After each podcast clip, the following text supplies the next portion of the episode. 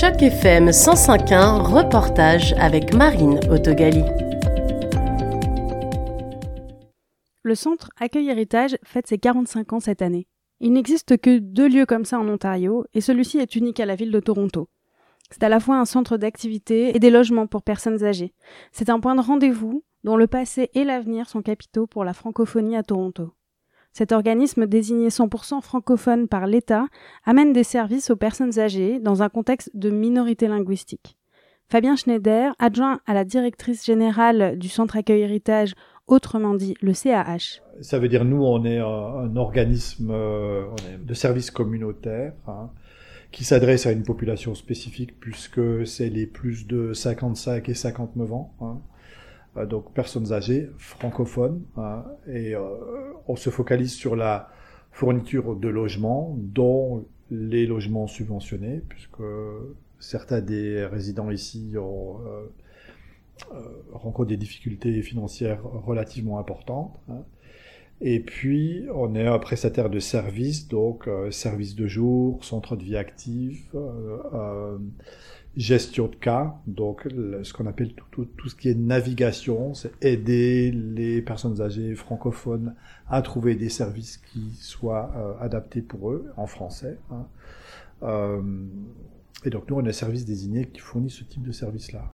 Fabien Schneider, qui a repris ce poste après plusieurs dizaines d'années chez MSF, fait le point sur les services à la personne dans la francophonie de Toronto. Euh, la francophonie est, éparpillée. Alors, alors on pourrait, moi, je pensais qu'elle était très bien représentée.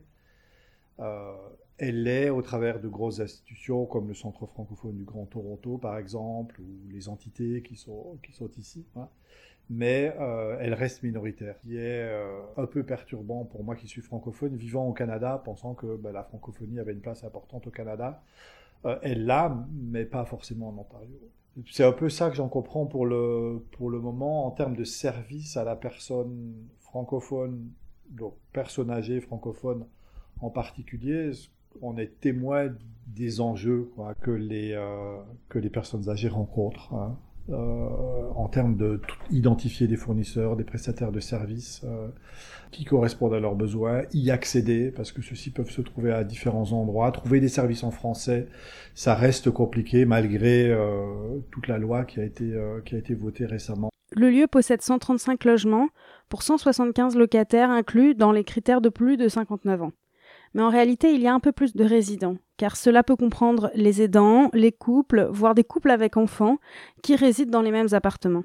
Si le centre accueil héritage s'attache à donner accès à des services en français, leur enjeu principal est le même que l'ensemble des citoyens à Toronto. ce qui est intéressant ici, ce qu'on touche, c'est pas seulement la francophonie.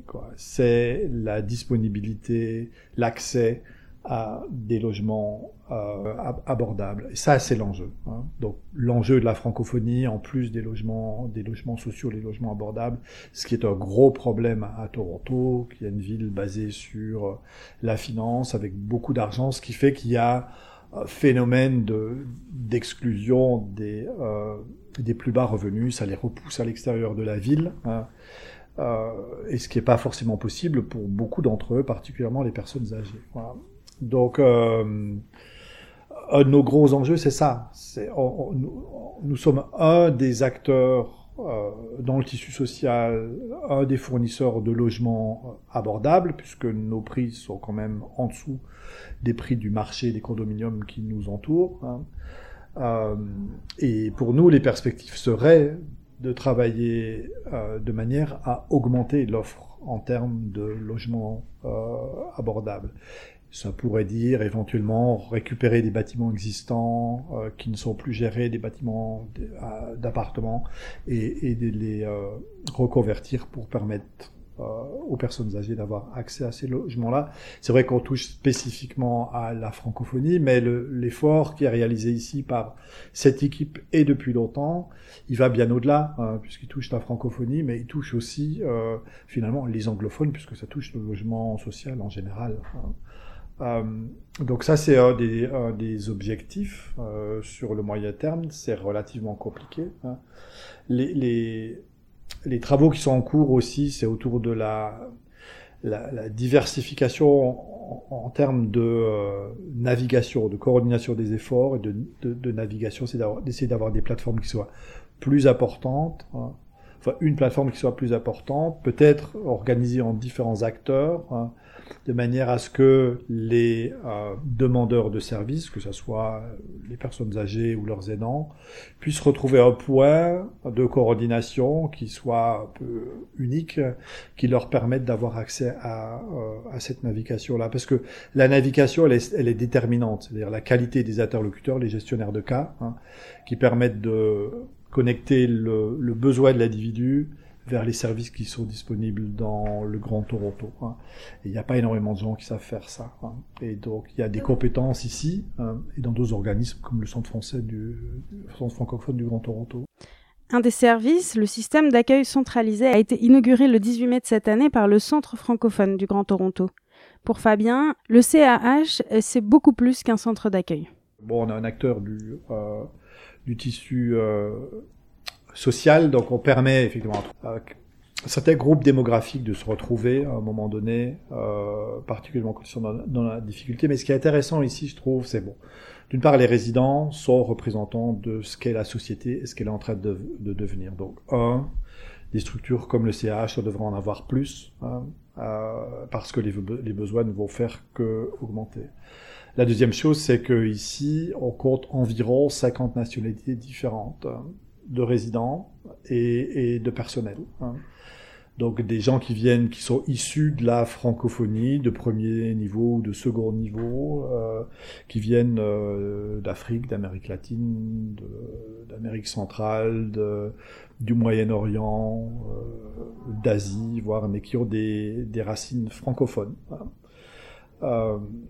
Et puis, bon, dans le, dans le, domaine social, les identités sociales sont très, très diverses euh, au sein du CH. C'est ce qui fait la beauté de, de l'exercice. Ici, vous avez des gens qui sont retraités, qui ont une pension, mais vous avez aussi des gens qui ont été à un moment donné dans la rue, hein, qui euh, ont été discriminés de par euh, leur couleur, leur identité, leur euh, leur appartenance euh, sexuelle, spirituelle, quoi, et euh, qui ont vécu ça il y a 20, 30 ou 40 ans dans leur jeunesse, et qui en ont beaucoup souffert, et qui se retrouvent aussi ici. Donc ils sont très, vraiment très représentatifs de ce qu'est la société euh, aujourd'hui. Hein. Ici on parle plein de langues, on parle le français, on parle l'allemand, l'espagnol, l'arabe, le mandarin, des minorités linguistiques issues de l'Asie. Donc c'est très très dynamique euh, et, passionnant. Euh, et on a une équipe, on a la chance d'avoir une équipe qui est extrêmement dédiée, qui est elle aussi issue de la diversité, qui est euh, pour beaucoup, comme, comme beaucoup de nos résidents aussi, issus de l'immigration, première ou deuxième génération. Parmi tout ce qu'il existe au Centre Accueil Héritage, il y a le Centre de vie active, CVA, avec une centaine de membres qui peuvent accéder pour 20 dollars par an à des activités diverses. Le centre de vie active, c'est un centre qui est dédié pas seulement aux résidents, c'est un centre qui veut aussi s'ouvrir vers l'extérieur. C'est-à-dire, quand on parlait d'expansion tout à l'heure, pour nous, c'est de se tourner vers la communauté francophone et d'aller vers la communauté francophone. Ce que l'on fait ici, c'est d'essayer de l'amener en dehors des murs du CVA, aller à Scarborough, East York, North, York, rencontrer les nouvelles communautés francophones, leur proposer des services. Donc c'est comme ça qu'on on, on essaye de, de former euh, cette communauté de francophones euh, composée de personnes âgées. Michael, responsable de la vie active au CAH, est là du lundi au vendredi. Il travaille avec les groupes du service de jour qui s'occupent des programmes du matin offerts aux membres.